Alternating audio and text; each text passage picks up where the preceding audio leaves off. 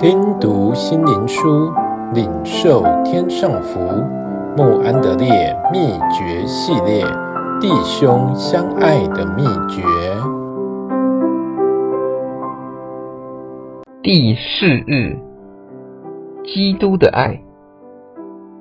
基督的爱激励我们。克林多后书五章十四节。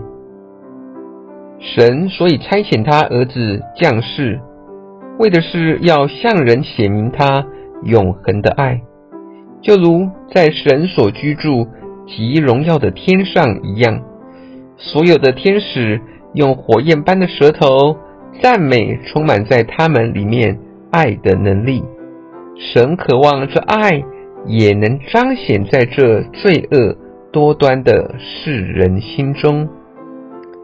这事要如何才能成全呢？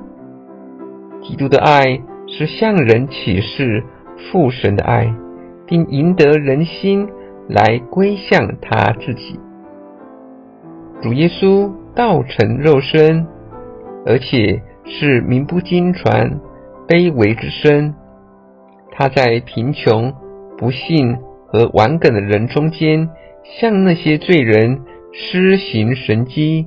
彰显慈爱，为了相同的目的，主拣选的门徒常与他同在，充满他的爱，因此他被钉在十字架上，向世人彰显他的爱。